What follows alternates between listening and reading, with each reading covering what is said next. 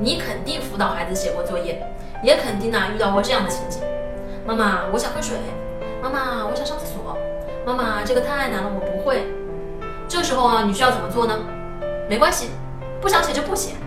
但是第二天，老师说你怎么不写作业？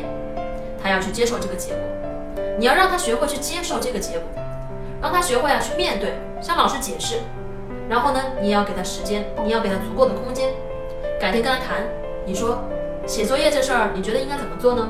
有哪些方法能够让你写得更开心？因为啊，学习是你的权利，而不是你的义务。学习是你的权利，你作为一个人，你发展出大脑的前提跟一般的动物啊它不一样，你才有了学习的空间和权利。将来你可以成为任何你想要成为的人，但是前提是你需要为自己负责。